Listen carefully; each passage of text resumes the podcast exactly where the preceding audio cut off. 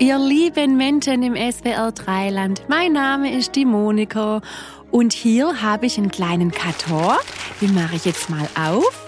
Wups, da kommen ganz viele Sprüchle und Weisheiten raus zu euch durchs Radio zum Thema Essen und Trinken.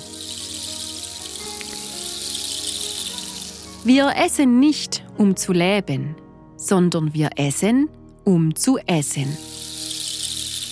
Das Leben ist zu kurz, um nie etwas zu essen.